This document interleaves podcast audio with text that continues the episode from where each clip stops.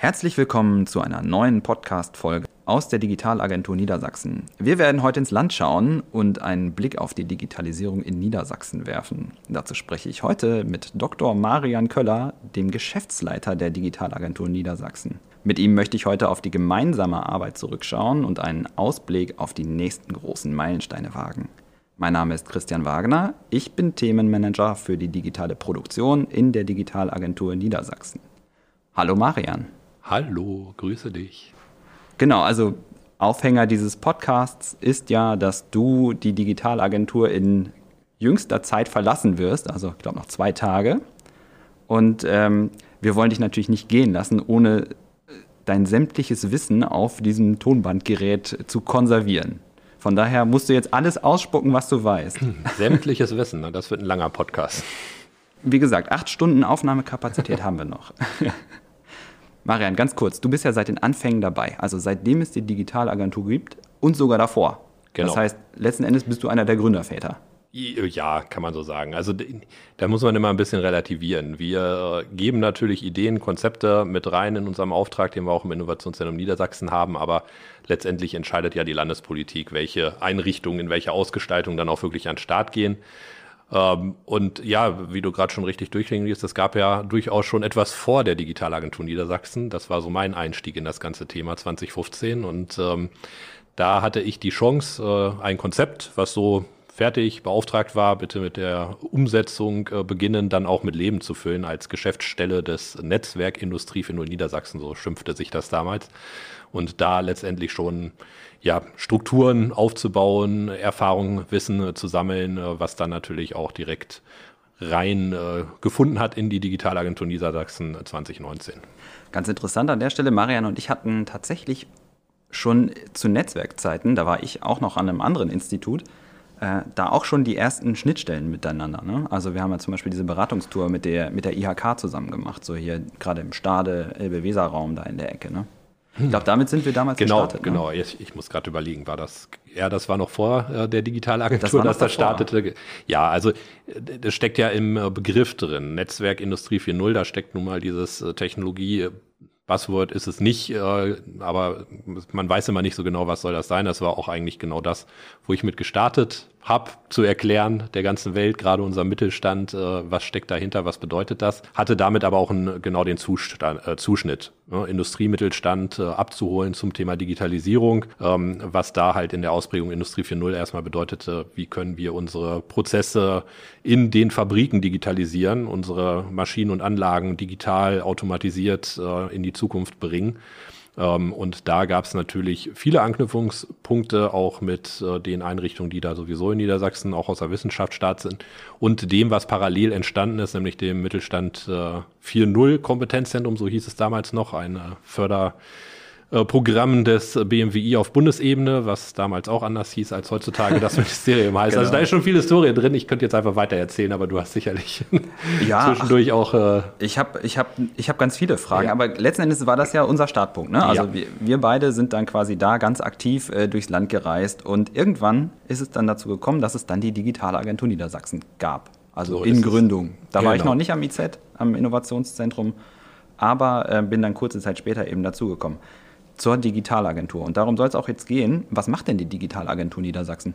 Ja, das ist eine berechtigte Frage, weil in der Begrifflichkeit an sich steckt äh, erstmal nicht so viel drin. Es gibt immer so verschiedene Assoziationen. Ne? Was macht so eine Agentur auf Landesebene? Da kennt man vielleicht Energieagenturen, die wirklich Beratungsleistung für Einzelfälle erbringen. Ähm, gerade das war nicht die Gründungsidee dahinter, sondern wir sehen uns als Digitalagentur und so haben wir das auch ausgefüllt mit Leben letztendlich erstmal als äh, großen Vermittler. Information, Wissen, Kontakte im Wesentlichen, den Überblick zu haben was bedeutet eigentlich diese ganze digitale Transformation für die verschiedenen Wirtschaftszweige, die wir haben in Niedersachsen? Das ist dann schon der, der Unterschied zu dieser ähm, Vorgängereinrichtung, nenne ich es mal, dass man sagt, okay, wir betrachten jetzt alle Wirtschaftszweige, die wir haben, von äh, Gesundheit über Ernährung bis halt trotz allem natürlich weiter Produktionsindustrie, alles dabei. Und sind dann in der Rolle, letztendlich dieses Wissen vorzuhalten. Was passiert eigentlich? Warum ist das ein Thema? Welche Technologien werden denn auch zukünftig und jetzt schon prägend sein? Das ist so der Hebel, mit dem wir unterwegs sind. Das ist so das Trüffelschwein, ne? Ja, genau. Ne? Also das ist, das ist der, der Querschnitt, der dann, da, da wird es dann spannend. Dann ist man nicht genau in einer Branchenanforderung drin, dass man jetzt sagt, okay, ähm, wichtiges Digitalthema beispielsweise ist Bilddatenverarbeitung in der Qualitätssicherung der Lebensmittelindustrie. Ist es, aber wir kommen eher und sagen, okay, was steckt denn technologisch dahinter? Aha, da läuft maschinelles Lernen, da läuft KI und das ist dann das Thema, wo wir ansetzen, weil damit können wir dann auch in der Breite ganz verschiedene Einsatzfelder, Branchen abholen. Ähm, das heißt, das ist für uns natürlich das A und O, diese Themen zu kennen, soweit zu verstehen. Jetzt nicht, dass wir in die Betriebe gehen und das da umsetzen und programmieren, das ist nicht unser Anspruch, aber es erklären zu können zum einen natürlich den Unternehmen, die da äh, noch nicht mit unterwegs sind, äh, generell das äh, ja begreifbar zu bekommen, aber auch in die andere Richtung, Richtung Landesverwaltung, Richtung Wirtschaftsministerium als Auftraggeber dahinter zu erklären, warum ist das ein Technologiethema, was passiert da, was kommt da. Und damit sind wir ja schon beim Thema Aufgaben. Also was waren denn so deine Aufgaben bisher in der Digitalagentur? Was hast du da den ganzen Tag gemacht? Also Konzepte geschrieben, ja, aber äh, sonst noch? Ja, das ist letztendlich eine ganz äh, bunte Mischung an verschiedensten Aufgaben, die es da zu erfüllen gibt. Ähm, das A und O ist eigentlich zu sprechen mit den Leuten, ne? sei es vor Ort die Unternehmen, die betroffen sind, sei es aber auch mit den Strukturen dazwischen, Wirtschaftsförderung, Technologietransfer, die natürlich nochmal ein breiteres Bild haben, auch mit Verbandsstrukturen und Kammern, die ja auch aggregieren, ne? was sind eigentlich Bedarfe, Anforderungen, was funktioniert, was nicht und abschließend auch mit der Wissenschaft, die ja den Blick in die Zukunft haben und äh, einem auch sagen können, welche Technologien kommen, die jetzt noch nicht in der Praxis im Einsatz sind, aber die absehbar dann auch weiterentwickelt werden. So, das heißt, erstmal ist es viel ähm, in Kontakt sein, Netzwerken, ganz klassisch. Ne? Ja. Ne? Also das, das Mit ist, Leuten sprechen. Genau. Ja. Ähm, kann man zusammenfassen, da ist ja im Kern ein Technologie-Scouting dahinter. Ne? Also hatte ich gesagt, ähm, betrifft ja nicht nur mich, sondern alle in der Digitalagentur in unterschiedlichen Ausprägungen. Jeder bringt ja auch einen fachlichen Hintergrund mit ähm, und ist dann auch schneller in Themen zu wissen, was passiert, was kommt, was bedeutet das und das zu verstehen und das ist der zweite Aspekt, das ist ja nicht nur das äh, technologische Fachwissen, sondern auch die Strukturen kennen, die wir haben. Ne? Wer weiß denn eigentlich äh, was, wen kann man dann auch vermitteln, ähm, wo sind denn Akteure, die jetzt schon genau solche digitalen Innovationen in den Einsatz bringen. Das ist eigentlich in gar nicht, also es ist nicht der Großteil unbedingt der tagtäglichen Arbeit, aber es ist ein wirklich nicht äh, zu unterschätzender Teil, da sich auf dem Laufenden zu halten. Jetzt bist du voll abgehoben. Ähm, also einmal quasi das große, das große Drumherum um die Digitalagentur einmal ausgebreitet konkrete Tätigkeiten. Wir, wir haben nach konkreten Tätigkeiten genau, gefragt. Ja. Also morgens Kaffeemaschine anschalten ja. und dann? Ja, da muss man leider ja auch schon ein bisschen wieder unterscheiden. Ne? Da haben wir, nun ist es leider so, einmal die Vor-Corona-Zeit äh, mit doch viel mehr Präsenz und dann haben wir natürlich jetzt äh, seit zwei Jahren ziemlich genau das alles sehr äh, ins virtuelle Online-Leben verlagert, was aber für uns auch, muss ich sagen, recht gut funktioniert hat, ne? mit Abstrichen, klar. Aber ähm, so generell, und das ist, glaube ich, unabhängig, ist klar, das gehört dazu, ähm, erstmal in den Tag zu starten. Aber da ist natürlich der erste Schritt äh, schon mal die Kanäle checken. Ne? Also wir sind natürlich ähm, auch letztendlich nach außen Ansprechpartner, wenn Fragen da sind. Und dann hat man natürlich, äh, wenn man morgens, damit fängt es eigentlich an, Rechner anmachen, ne? so digital sind wir auch als Digitalagentur, äh, erstmal zu gucken, Mails, ne? was ist da aufgelaufen? Und da ja. gibt's dann spannende Anfragen. Ähm, damit kann man auf jeden Fall schon mal starten oder das zurückstellen, je nachdem. Ähm, und dann wird es halt relativ konkret. Entweder sind es genau, also das, das äh, tägliche Geschäft ist eigentlich viel von Terminen geprägt, die man sich dann irgendwo mal gesetzt hat, um die eingegangenen Anfragen auch irgendwo in Person im Gespräch zu beantworten. Wie gesagt, früher wirklich auch viel vor Ort. Also da war dann auch die Reisetätigkeit gar nicht äh, so von der Hand zu weisen. Auch das gehört dann dazu. An der Stelle, also wir haben ja, wir haben ja dann, also ich erinnere mich an diese, äh, an diese Zeit, wo wir einfach unfassbar viele Autobahnkilometer geschrubbt haben. Ja. Wie viele Tickets hast du in deiner Zeit im IZ gesammelt? Kein einziges. Kein einziges. Ich habe es einmal geschafft. Ein einziges Mal ähm, zu schnell mit unserem, mit unserem Poolfahrzeug. Da oute ich mich jetzt. Äh, Asche auf mein Haupt. Äh, einmal hat die Radarfalle zugeschnappt. Aber ja, es war auch also echt. Also es Wahnsinn. ist ja auch kaum zu vermeiden. Also wundert mich fast, dass mir das nicht passiert ist, weil natürlich ähm, heißt das in der Fläche Niedersachsens unterwegs zu sein. Da gibt es äh, viele Landstraßenkilometer, wo man noch nie vorher gefahren ist und äh, dann auch natürlich mal ein Verkehrsschild übersehen kann. Das passiert. Ne? Und dann steht da doch der Blitzer. Die sind ja nun auch nicht selten. Ähm, aber gleichzeitig, also kurzer Schlenker, das fand ich äh, und äh, finde das auch weiterhin super wertvoll. Ich habe so viel von Niedersachsen äh, gesehen. Ähm, Ortschaften, wo ich vorher überhaupt keinen Bezug hatte, plötzlich kennengelernt, hey, da sind spannende, innovative Unternehmen, die da sitzen, sei ja, es. Ja, mitten auf dem Plattenland. Ja, ne? genau. Äh, Kreis Lüchow-Dannenberg, Wahnsinn, äh, wo erstmal die Distanzen auch zwischen den äh, verschiedenen Unternehmen sehr groß sind, aber da gibt's auch welche. Das ja. ist super wichtig zu wissen, ähm, super erkenntnisreich und man, also ich bin wirklich rumgekommen und das ist ja, Niedersachsen ist ein schönes Land. Also die Abwechslung ist da, dann kommt man mal bis zur Küste hoch, dann sieht man das Meer, dann ist man im Weserbergland, da wird's dann schon schön hügelig und alles dazwischen. Allein das ist ja schon was Schönes am Job, was die letzten zwei Jahre so nicht mehr funktioniert hat, was jetzt ja aber auch wieder mehr und mehr losgehen wird. Da erinnere ich mich tatsächlich an eine Mittagspause du hast jetzt das, das Meer angesprochen, da war ich da, also gerade so Nordenham Technologiezentrum, wir haben kurz vor dem Podcast noch über das Technologiezentrum in Nordenham gesprochen. Ähm, da ist man einfach direkt am Meer. Dann kann man sich in der Mittagspause tatsächlich mit einem Eis auf, eine, auf den Deich setzen. Also das funktioniert dann schon auch, sofern man die Mittagspause denn überhaupt hat. Und dann im, im krassen Gegensatz dazu, im tiefsten Winter im Harz, Landstraße irgendwie gesperrt. Und dann musste ich tatsächlich übers Torfhaus und es war irgendwie schon relativ spät, sodass ich tatsächlich ähm, noch am Torfhaus oben was essen musste. Und also es ist ja voll die touristische Gegend dann. Ne? Also Absolut. Geht auf jeden Fall schlechter, würde ich sagen. Ja, da, da, ist immer ein bisschen Abenteuer durchaus dabei, ja. Witterung. Ne? Ähm, also wir fahren ja nicht nur mit dem Auto durch die Gegend. Nee. Wir sitzen ja hier äh, sehr zentral am Bahnhof. Das hat ja auch den Grund, was man irgendwo erreichen kann. Äh, Habe ich auch versucht zu erreichen, aber auch das ist ja immer ein Abenteuer, muss man ganz ehrlich sagen. Also was ich da mit auch äh, Kolleginnen und Kollegen aus der Digitalagentur, dann hängt man irgendwo in der Landschaft, äh, Zug fährt nicht mehr weiter. Wenn man Glück hat, erreicht man noch den Partner vor Ort, der sich dann ins Auto schwingt, um einen doch irgendwo mittendrin von der Strecke abzuholen, sonst hätte man den Termin äh, canceln können. Ähm, solche Sachen passieren, neben üblichen Verspätungen natürlich. Kann auch mit dem Auto genauso passieren. Ich hatte das einmal einen Termin, ähm, wo ich dann wirklich in der Vollsperrung auf Autobahn hängen geblieben bin auf A7 oh ja. und dann war halt auch letzte Chance, äh, als das absehbar war, Telefon zu nehmen, nee, äh, den Termin heute, den können wir mal abbrechen, weil ich, und ich hing dann wirklich an die drei Stunden in der Sperrung, bis sich das langsam ausgelöst hat, da war der Tag auch gelaufen. Ne? Also dieses Risiko hat man, wenn man in einem Flächenland auch vor Ort sein will und ja, es gehört auch dazu. Wir wollen noch mal kurz auf Themen zurückkommen. Mhm. Äh, wir waren jetzt viel unterwegs im Land. Mhm. Also wir haben im Grunde von der Küste bis zum Harz jetzt alles gesehen. Ähm, jetzt gucken wir mal auf die Themen. Welche Themen bewegen dich ganz besonders? Also wir haben ja ganz viel. Wir haben Low-Code, wir haben irgendwie Einzelhandel, wir haben äh, Produktion und so weiter und so fort, um nur einige wenige zu nennen. Was waren denn bisher die dominierenden Themen und was davon ist für dich ganz persönlich äh, so das Ding, wo du sagst, Mensch, das ist total wichtig für mich, dass das läuft? Hm, eigentlich ja alle. ja, ich aber weiß, jetzt, muss man, jetzt muss ja, man jemanden rausfischen, aber. Genau. Nein, und es verändert sich ja immer ein bisschen in der Gewichtung. Ne? Low-Code zum Beispiel, super, dass du das ansprichst, finde ich super spannend, weil da ist noch richtig Schwung drin. Das ist aber auch von der Begrifflichkeit und auch von der Bekanntheit relativ neu. Ja. Ne? Also, das ist einfach ähm, auch gerade für die Industrie, für Mittelstand spannende Technologie, viel schneller zu ähm, auch einsatztauglichen Softwarelösungen zu kommen, ohne dass man da wirklich in die Codezeilen reinsteigen muss. Ähm, fand ich sehr prägend, ohne dass ich da selber so in die Tiefe eingestiegen bin, wie andere jetzt aus dem Team der Digitalagentur. Aber da habe ich halt relativ schnell gemerkt, hey, da, da steckt richtig Schwung und Potenzial hinter, deshalb hochspannend.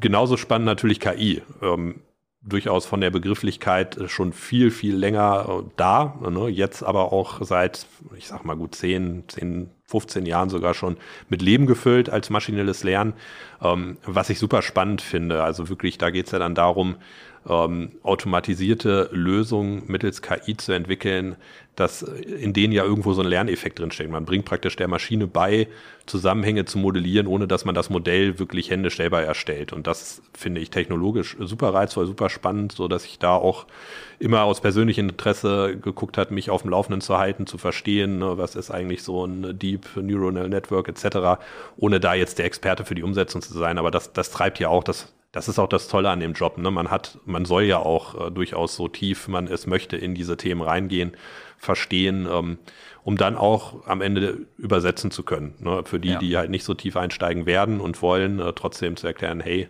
äh, über, mit Überzeugung, das ist was Gutes, das funktioniert, das bringt euch weiter. Ähm, das, das würde ich fast so als zwei äh, prägende Themen, ähm, die stark technologisch geprägt sind. Ein Thema, was wir auch als Digitalagentur immer mit begleitet haben, ist das ganze Gamification-Thema, was ich auch sehr spannend finde, mit noch viel Potenzial.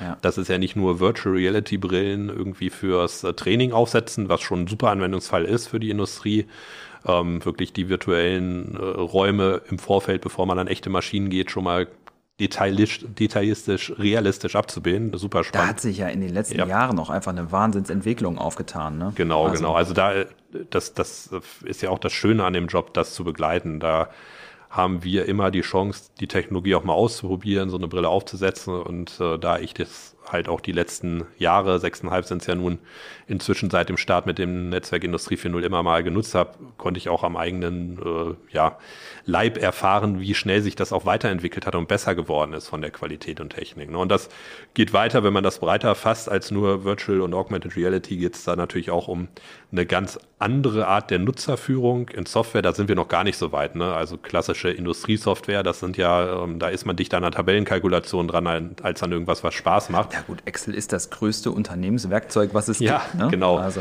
Und das prägt natürlich auch das und das müsste nicht so sein. Und äh, das ist auch ein Teil dieser Gamification. Wie kann man letztendlich äh, inspiriert von, von anderen Branchen, ähm, von anderen Industrien, die das halt dann zwar eher für Unterhaltungszwecke, aber auch mit dem Anspruch, komplexe Sachverhalte visuell schnell darzustellen, äh, verarbeitbar zu machen, das taugt natürlich genauso gut in einem Industrieumfeld und plötzlich hat man da spannende Dashboards, kann viel schneller sehen, äh, visuell, was, was funktioniert gerade, was nicht. Da hat sich auch wahnsinnig viel getan und da ist auch weiterhin wahnsinnig viel Potenzial. Und, und von, vom Verfechter des, äh, des Low-Code-Blocks hier jetzt nochmal die, der, der kleine Sidekick. Und das Ganze kriegt man mit Low-Code super schnell zusammengestöpselt. Genau, ja. Also da wird noch viel passieren. Ja, ähm, da wird auch. sich auch letztendlich die, die Welt äh, in der Industrie, in den Fabriken verändern. Das äh, ist auch gut. Da äh, kriegt man anderen Zugang zu der Technologie, zu den Maschinen, die im Einsatz sind. Das macht auch mehr Spaß, das ist effizienter, ist schneller und ähm, das finde ich ganz spannend. Was würdest du denn sagen, wenn du mal jetzt zurückguckst, seit dem Start der Digitalagentur, sind die Unternehmen digitaler geworden? Ja, also, also kann ich generell erreicht. sagen, ja. also das ist, das ist, glaube ich, das Gesamtbild, ja, ne, sind sie. Also wir haben ja auch immer die Chance genutzt, dann auch ein paar Jahre später nochmal in Kontakt zu suchen und da passiert schon was. Aber große Sprünge. Ne, und da sehe ich so Themen wie wirklich mal ähm, die Geschäftsmodelle auch zu digitalisieren, ähm, digitale Services mit Begleiten anzubieten, womöglich etc.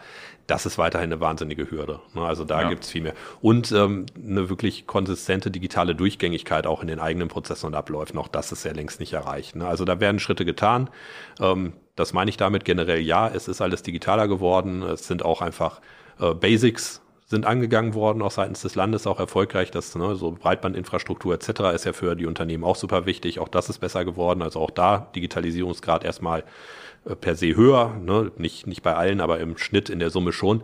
Ähm, aber da ist immer noch so viel zu tun. Ne? Also ich, wenn das überhaupt jemals zu Ende ist, alles ja. zu digitalisieren.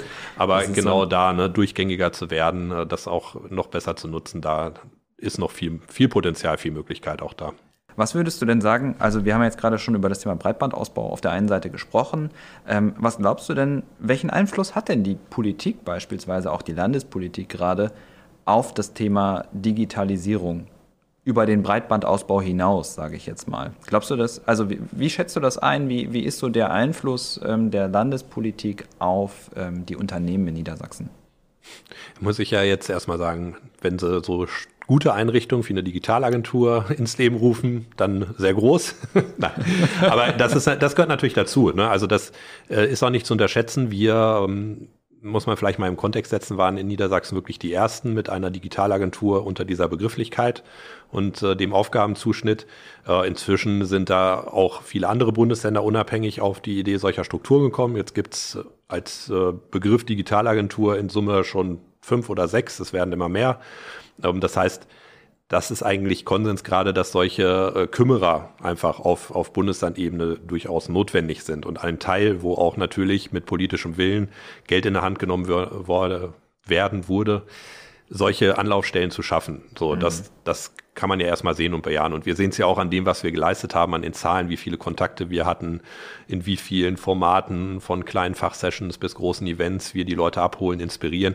Was am Ende immer schwer messbar ist, äh, das ist dann wirklich, ne, das kriegt man im Nachgang ein paar Jahre später mal mit, wenn man Aber wieder auch mit nur, meistens nur so zufällig, ne? Zufällig. Also wenn man mal zufällig wieder genau. jemanden trifft auf einer Veranstaltung oder so und dann ja. sagt, sagt derjenige uns, Mensch, Damals haben wir über das Thema gesprochen, KI in der Produktion und jetzt haben wir es endlich. Ja, aber es ist genau dieses Inspirieren und Initiieren ja auch. Wir sollen uns dann ja auch äh, zurückziehen. Äh, Hilfe zu Selbsthilfe kann man das so ein bisschen nennen, ne? dass man einfach den Impuls reingibt, sagt, hey, ähm, das ist ein Thema, befasst euch da mal mit, dass wir schätzen das als Digitalagentur, als zumindest die, die es fachlich so weit verstanden haben, wie ich das gerade umrissen hatte vorhin, ähm, ein als, als lohnenswert. Und wenn dann dieser Impuls selber kommt, muss auch ein Unternehmen sich da drum kümmern. Ne? So diese Findest du, dass die Unternehmen noch viel mehr selbst aktiv werden müssen? Ja, wir können ja diese äh, geschäftliche Entscheidung nicht abnehmen. Ne? So, ja, das, das, das geht ja gar nicht. Die sind äh, viel dichter dran an ihren eigenen Bedürfnissen, an ihren Alltagsherausforderungen und Problemlösungsansätzen. Ähm, das, das muss auf dem Level ja auch irgendwo entschieden werden. So, das, das ist Eigenverantwortung. Aber wir haben natürlich einen Hebel, ähm, da gibt es ja durchaus Schritte, dann auch digitale Innovationen im Betrieb voranzutreiben. Ne, sind wir beispielsweise Thema wieder ganz neue Geschäftsmodelle zu etablieren, wo man neue Technologien erstmal entwickeln muss für die eigenen Zwecke. Das kommt ja auch so, äh, ich, ich sehe das gerade auch ganz stark im Zusammenhang so mit diesem Einzelhandelsprogramm. Ne? Also wenn man digitalisiert. Ja, ich würde ich würde das ein bisschen trennen. Also wo ich gerade drauf hinaus wollte, ist, wir haben ja auch, ähm, und auch das ist ja nicht unüblich auf dem Level, äh, Innovationsförderung. Da ja. steckt ja auch letztendlich Landespolitik und entsprechende öffentliche Gelder hinter.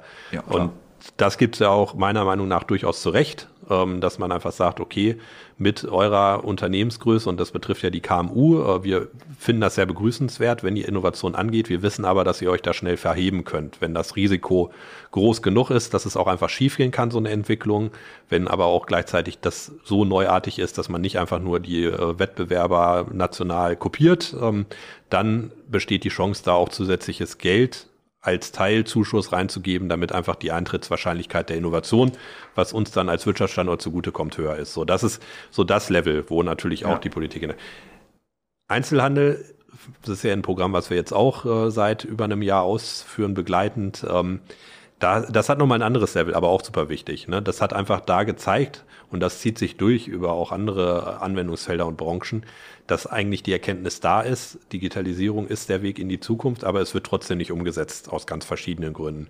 Und da hat natürlich gerade die Corona-Pandemie nochmal richtig zugeschlagen. Bei den manchen mehr, bei den manchen weniger. Und die, die da mehr von abgekriegt haben, stationärer Einzelhandel. Ne? Wenn plötzlich Lockdown ist und keiner kann mehr durch die Innenstädte schlendern und äh, zufällig im Schaufenster was sehen, was er kaufen will, was macht man dann? Wie kriegen wir das digital? Und genau da haben wir angesetzt. Das ist dann natürlich nicht die Innovationshöhe, aber da geht es auch um Innovation. Da geht es um neuartige Arten zu kommunizieren mit dem Kunden. Ähm, da geht es um neuartige Arten, auch die Daten, die man schon jetzt haben kann, von den Kunden zu verarbeiten, zielgerichtetere Ansprachen zu machen, auch im Wettbewerb mit reinem Onlinehandel. Dass man sagt, hey, wir wir kennen euch, wir wissen, äh, wann ihr ungefähr mal wieder aufschlagt und können euch das passende anbieten. Das funktioniert ja auch in einem Ladengeschäft. Ja. Und da ist viel Aufholmöglichkeit und äh, da bin ich auch froh, dass wir diese Chance gekriegt haben. Äh, dank äh, der Landesregierung des Wirtschaftsministeriums zu sagen, okay, wir bauen da neu ein Programm auf, genau das zu unterstützen.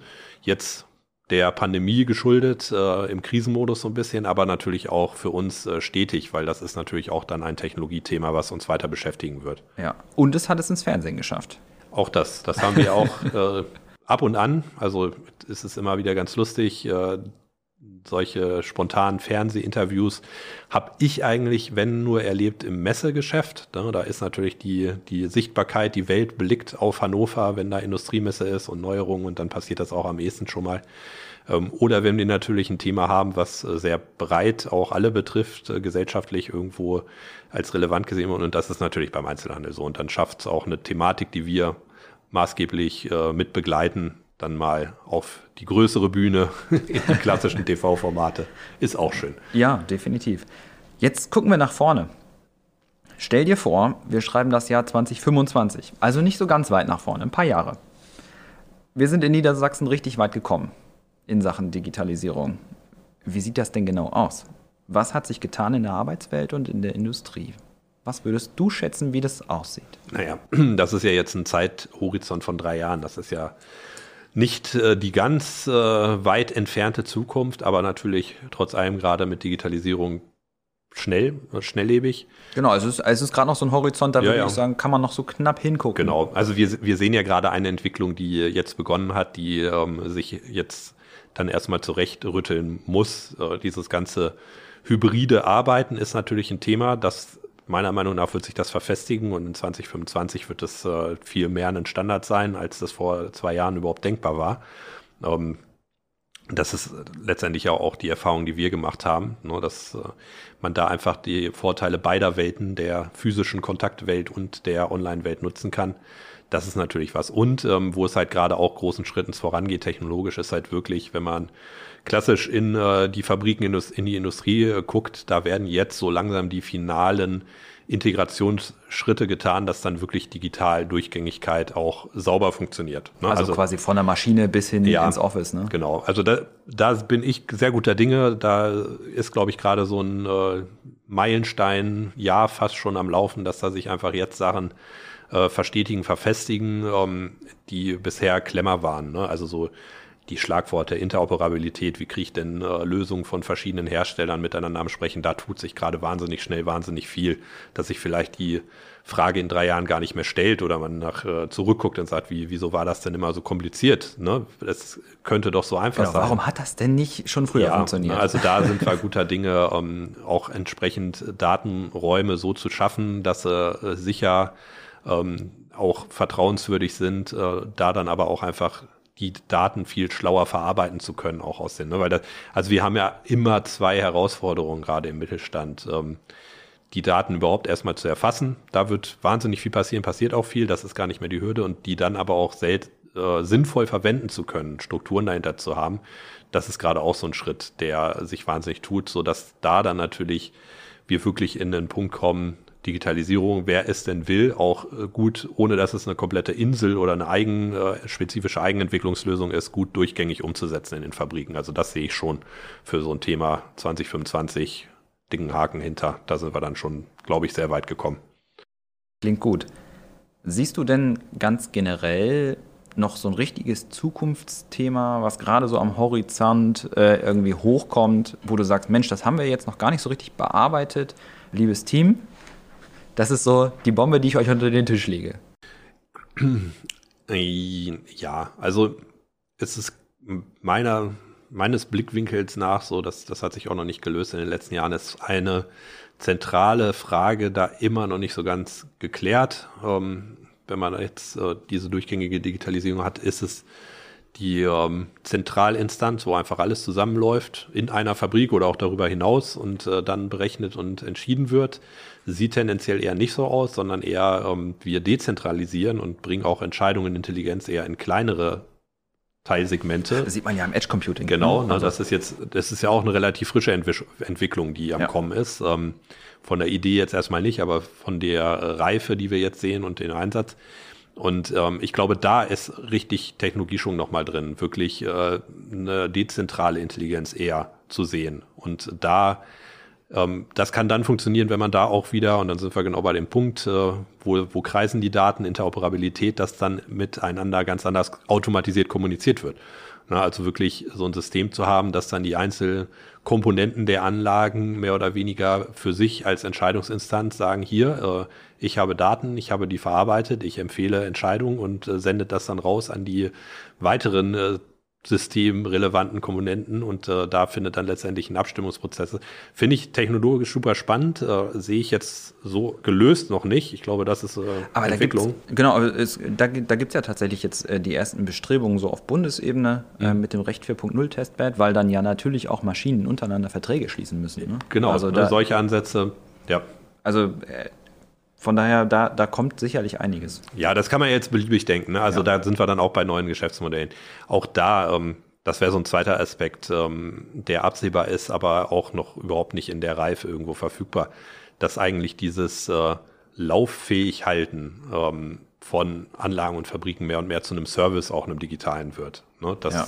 Weil das lässt sich da, damit dann ja auch als wirklich ein Geschäftsfall abbilden ne? und bis hin zu ähm, einem Service mit diesen Daten auch nochmal anders zu optimieren in der Fabrik, was ein, gerade ein kleines Unternehmen, mittleres Unternehmen gar nicht so leisten kann, weil dann auch irgendwo das Fachwissen fehlt, da entsprechende KIs drauf zu trainieren etc., wird meiner Meinung nach mehr und mehr ein Service werden von externen, äh, die einfach sagen, hey, ähm, wir brauchen eigentlich nur den berechtigten Zugriff, gelöst dann auch sicher, vertrauenswürdig auf die relevanten Daten und dann kümmern wir uns drum, dass ihr in, keine Ahnung, vier Wochen äh, da plötzlich 20 Prozent mehr Teile aus der Anlage raushält, weil wir einfach ne, nochmal anders das äh, auswerten lassen können, als das ihr ist, in der Lage dafür seid. Das ist hochinteressant, weil natürlich, also bisher war das so eine klassische Beratungsleistung. Da sind ein paar Leute in die Fabrik gekommen und haben sich das äh, haben, haben, dann Ewigkeiten Daten aufgenommen, diverse Workshops gemacht, dann hat man fünf Runden gedreht ja, und ja, ja. Ähm, also,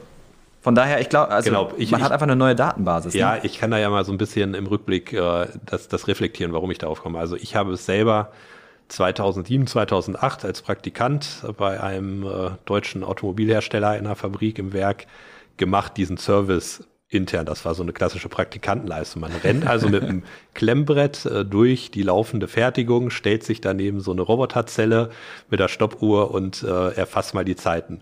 Fragt dann die Instandhaltung, was habt ihr denn da für eine Verfügbarkeit in letzter Zeit gemessen? Das war dann schon datengestützt. Mhm. Ähm, das ist so eigentlich der Service gewesen. Und das dann, und das war dann ganz absurd, äh, einmal noch durchs Land zu reisen, weil da war dann ein anderer Standort zuständig, diese aufgeschriebenen Daten, die man dann mal in eine Excel-Tabelle äh, getippt hat, wiederum in das große Simulationsmodell einzufliegen, was schon gar nicht mehr aktuell war, weil ne, diesen Aufwand macht man nicht äh, so regelmäßig. So, da sind wir natürlich von weg. Heutzutage kommen wir an diese Daten digital, ähm, was da aber weiterhin das Spannende ist und der, der Mehrwert, die Wertschöpfung ist ja dann trotzdem irgendwo fundierte Aussagen daraus zu treffen. Und dann ist man beispielsweise bei dem Simulationsmodell.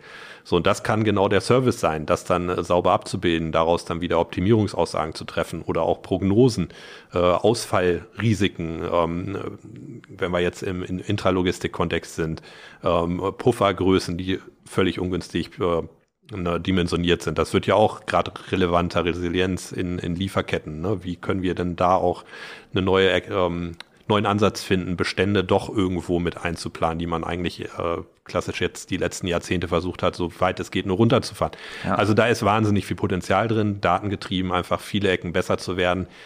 Das setzt aber weiterhin auch ein Fachwissen voraus, wie man denn dann auch diese Modelle ähm, gestaltet. Da kommt viel KI-maschinelles Lernen dazu. Das ist nicht das händische Modellieren und hoffen, dass das die Realität abbildet. Da kann man auch den Computer viel machen lassen.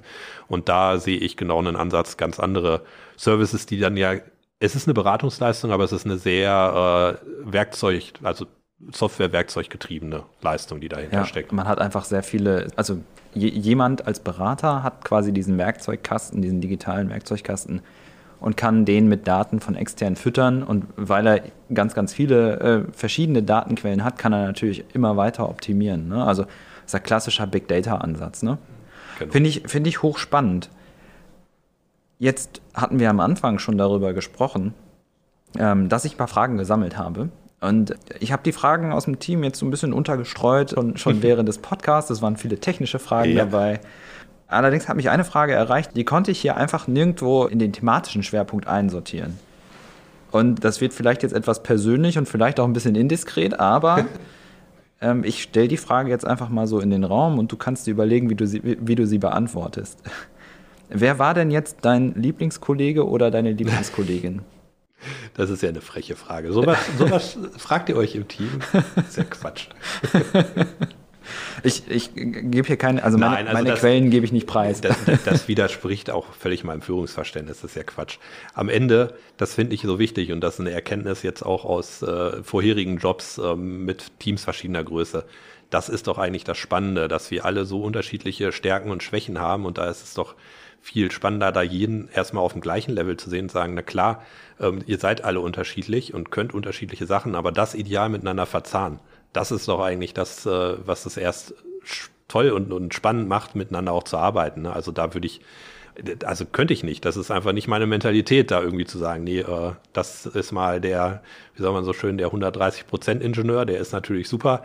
Ähm, nein, also so ist es ja nicht. Und das, da ja. sehe ich halt alle erstmal völlig auf dem gleichen Level und äh, also das kann ich direkt ja auch schon mal vorgreifend sagen, tolles Team, was ich da jetzt die letzten nun bald sechseinhalb Jahre. Ne? Das ist auch immer größer geworden. Der ich sag mal stellvertretend vielen Dank. Ja, genau. Wir fingen ja mal mit, mit zweieinhalb Leuten an. Ähm, das ist ja jetzt ein bisschen mehr mit äh, sieben Leuten plus äh, was wir sonst noch an, an Querschnitt aus dem Innovationszentrum nutzen. Ja. Ähm, super, ne? Und genau das hat es auch erfüllt ganz unterschiedliche äh, Typen, ganz unterschiedliches Wissen, was da zusammengekommen ist. Und das brauchen wir auch, sonst funktioniert das gar nicht. Ne? Also wenn da alle äh, sehr gleichen Background fachlich hätten und natürlich ist es mir von der Affinität näher, äh, ein Maschinenbauingenieur wie dich jetzt, Christian, ne, da fachlich auch äh, irgendwo mit einzubinden. Ähm, aber wenn wir nur das hätten, würden wir auch wenig bewegen. So, ja. die Mischung macht es eigentlich. Dann wären wir wahrscheinlich im Nerd-Universum ja. und das ist dieses interdisziplinäre Arbeiten, von dem genau. wir mal alle reden. Ja. ja. ich habe mir schon gedacht, dass du eine sehr, sehr diplomatische Antwort finden wirst. Von daher vielen, vielen Dank dafür. Ja, Marian, Zeit für so ein kleines Resümee. Was wurde erreicht und wo müssen wir noch besser werden? Ja, eine Menge. Also ich habe ja auch immer mal wieder Blick auf die Zahlen drauf. Wir haben einfach wahnsinnig viel Kontakt gehabt mit vielen Unternehmen, mit äh, vielen Multiplikatoren so der Ebene ja dazwischen, Wirtschaftsförderung, Technologietransfer, hatte ich auch schon erwähnt, ähm, so dass wir einfach ein sehr gutes Standing, glaube ich, im Lande haben. Ne? Und das ist, das darf man nicht unterschätzen. Also wir haben mit dem Netzwerk Industrie 4.0 da locker zwei Jahre gebraucht, bis wir überhaupt so eine Sichtbarkeit hatten. Mit der Digitalagentur mussten wir das ja in anderen Bereichen auch nochmal angehen, weil wir einfach viel breitere äh, Anwendungsfelder auch adressiert haben, ähm, so dass wir da eigentlich jetzt das auf jeden Fall größtenteils erfüllt haben. Wir sind da, wir sind sichtbar und die Leute wissen, dass wir wirklich auch helfen können. Ne, das ist ja schon mal viel wert. Mhm. Ähm, es gibt immer eine Lücke, also das ist, es ist leider so. Wir haben, ähm, hattest du ja auch gesagt, durchaus gemeinsam mit anderen Einrichtungen eine Tour mal gemacht, äh, wo dann auch akquiriert wurde und man überhaupt in Unternehmen mal reinkam, in kleinere, die von sich aus nie nach solchen Instrumenten und Angeboten suchen würden. Die dann aber sagen, wir heute ist sehr super, dass sowas gibt und dass ihr euch mal die Zeit nimmt, mit uns zu reden äh, und dann zu gucken, ne, was lassen wir für Infos da. Nicht einfach den Stapel Hochglanzbroschüren und dann guck mal und irgendwas wird schon passen, sondern gezielt sich diese Zeit zu nehmen. Und ich glaube, da müssen wir dranbleiben. Das ist die letzten zwei Jahre nicht so passiert, weil da lohnt es sich schon, das vor Ort zu machen und auch mal zu sehen, ne, wie, äh, was ist das für ein Produkt, was hergestellt wird, wie läuft die Fertigung. Da kommen das, die vielen Autobahnkilometer. Genau, ne, das braucht man schon und ähm, da, da geht noch vieles mehr, weil wir haben längst nicht alle erreicht, die äh, für die es auch relevant ist und die darauf ansprechen können, zumindest mal zu wissen, dass es Kümmerer gibt. Das sind ja am Ende nicht mal immer nur wir als Digitalagentur. Wie gesagt, wir vermitteln ja erstmal, ähm, sondern wir schreiben uns zumindest auf die Fahne, wir können dann auch passend vermitteln, weil wir auch den Rest kennen, der vielen Unterstützer von den Kompetenzzentrum aus, aus der Bundesförderung, von äh, Einrichtungen, die auch äh, außer Wissenschaft aus den Hochschulen ja natürlich aktiv im Technologie- und Wissenstransfer sind, da ja, einfach zu so, verknüpfen. Das ist so die, die, ich sag mal, dieses niedersächsische Innovations, die Inno, niedersächsische Innovationslandschaft, ne? also ja. alle, alle Ebenen letzten Endes, ähm, die da eben dazu beitragen, dass es in Niedersachsen eben ein einen fruchtbaren Boden für Innovationen gibt. Ne? Ja, genau. An, so. der, an der Stelle wäre für mich nochmal so die Frage, du hast ja jetzt demnächst äh, wirklich viel Zeit. Was machst du denn mit deiner Zeit? Wie kommst du denn da? Nein, also ich, es ist ja, kann ich ja ganz offen sagen, je nachdem, wann äh, der liebe Christian mit Schnitt und Aufbereitung fertig ist, wird es höchstwahrscheinlich sein, dass dieser Podcast ausgespielt wird, wenn ich schon nicht mehr für die Digitalagentur arbeite. Wahrscheinlich, ja. Weil das ist jetzt nur noch bis, ne, wir, wir haben jetzt äh, einen Mittwoch, am Freitag ist das durch und äh, dann habe ich noch so ein bisschen Resturlaub. Das sind aber auch vier Tage nur, also wenn du das mit sehr viel Zeit meintest, das ist es nicht. und dann fange ich am 1.4. auch eine neue Tätigkeit ein. Darauf bei, wollte ich hinaus. Genau, beim Unternehmen Lenze hier in Niedersachsen. Ähm, Gleich um die Ecke. Dem einen oder anderen bekannt. Äh, von ähm, ja, Elektroantriebensteuerung für Maschinen und Anlagen. Da bin ich dann wieder sehr viel dichter an dem Maschinenbau dran, wo ich ja von meiner Universitätsausbildung auch herkomme. Das freut mich sehr und äh, werde da sicherlich auch sehr schnell genug zu tun haben, dass sich das nicht einstellt, was du da gerade versucht hast zu Vermutlich. Schade. Also ich, ich hatte noch so die, die kleine Hintertür aufgelassen und habe gedacht, okay, vielleicht Vielleicht überlegt er sich nochmal. ja, Marian, dann bleibt mir eigentlich nur zu sagen, vielen, vielen Dank. Mir hat die Zusammenarbeit in den letzten Jahren eigentlich, also es war einfach fantastisch. Wir werden dich hier sehr vermissen. An dieser Stelle einfach sehr, sehr vielen Dank für deine Arbeit hier, dafür, dass du immer nach vorne denkst und äh, das hoffentlich auch weiter so machst, demnächst in Steuerung und Antrieben. Und natürlich dafür, dass du heute mit mir hier sitzt und den äh, Abschiedspodcast aufnimmst. Das Team und ich, wir wünschen dir einfach viel Erfolg äh, in deinem neuen Job in der Industrie mit, einem, mit einer neuen Herausforderung. Und offenbar beginnt äh, für uns hier jetzt erstmal noch die Arbeit. Hast ja heute ein bisschen was dagelassen. Und äh, der Zukunftsausblick und dein Resümee lassen ja auch zumindest äh, stark vermuten, dass wir in Sachen Digitalisierung noch nicht an so einem Ziel angekommen sind. Und dank deiner Arbeit sind wir dem Ziel aber ein ganzes Stück näher gekommen. Und ja, mir bleibt eigentlich nur zu sagen, vielen, vielen Dank, Marian. Ja, sehr, sehr gerne. Also das denke ich auch. Ihr werdet da weiterhin genug zu tun haben, viele spannende, auch neue Themen identifizieren, die ich jetzt vielleicht auch gar nicht so auf dem Schirm habe und jetzt gar nicht so benennen konnte. Und äh, ja, an alle, die das hören, nicht zögern, die Digitalagentur zu kontaktieren. Tolles Team. Die können sehr viel, die sind sehr gut, kann ich aus eigener Erfahrung sagen und helfen gerne weiter bei Digitalisierungsfragen. Ja, vielen Dank. Und liebe Zuhörerinnen und Zuhörer, wir sehen, wir, wir sehen uns nicht, aber wir hören uns sehr bald wieder zu einer neuen Folge mit dem Podcast aus der Digitalagentur Niedersachsen. Vielen Dank. Tschüss, Marian. Danke, dass ich dabei sein durfte.